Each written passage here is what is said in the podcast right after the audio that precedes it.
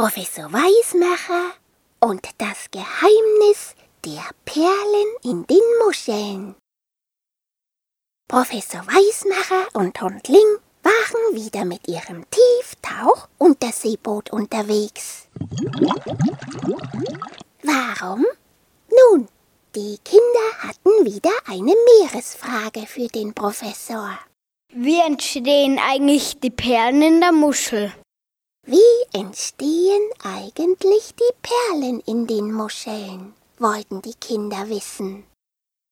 Und wo konnte man das wohl am besten herausfinden? Natürlich dort, wo die Muscheln leben, auf dem Meeresboden. Deshalb war es gut, dass der Professor das Tieftauchunterseeboot erfunden hatte. Und mit dem tauchten sie jetzt tiefer und tiefer und hielten Ausschau nach den Muscheln. Hm, irgendwoher müssen die Muscheln leben, Hundling. Hm, wo sind sie denn nur? meinte der Professor.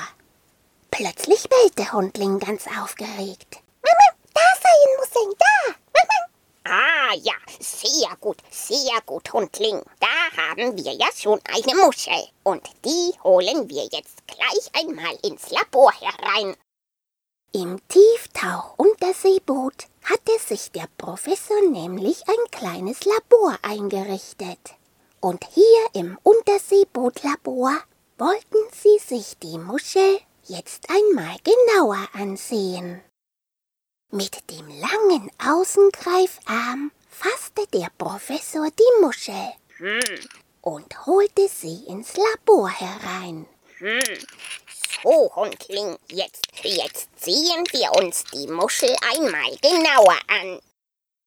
Die Muschel hatte zwei abgeflachte Schalenhälften, die mit einem beweglichen Band miteinander verbunden waren. Das war so etwas wie starke Muskeln, mit denen die Muschel die Schalenhälften öffnen und schließen konnte. Hm, die Muschel zu öffnen, das, äh, das geht ganz schön schwer. Die Muschel hält die zwei Schalenhälften gut zusammen. meinte der Professor. Hm, so, schau einmal, Hundling. Die innerste Schicht der Muschel besteht aus Perlmutt. erklärte ihr Hundling. Wenn nun ein Fremdkörper in die Muschel eindringt, zum Beispiel ein winziges Sandkorn, dann wird dieses winzige Sandkorn von der Muschel mit Perlmutt umsponnen, zum Schutz vor Verletzungen, äh, nicht wahr? Und das Sandkorn wird wieder und wieder mit Perlmutt überzogen. Und so entsteht eine Perle. Und das kann Jahre dauern. Äh, jawohl. Mit der Zeitflitzmaschine fanden sie dann noch heraus, dass die Muscheln bis zu 300 Jahre alt werden können.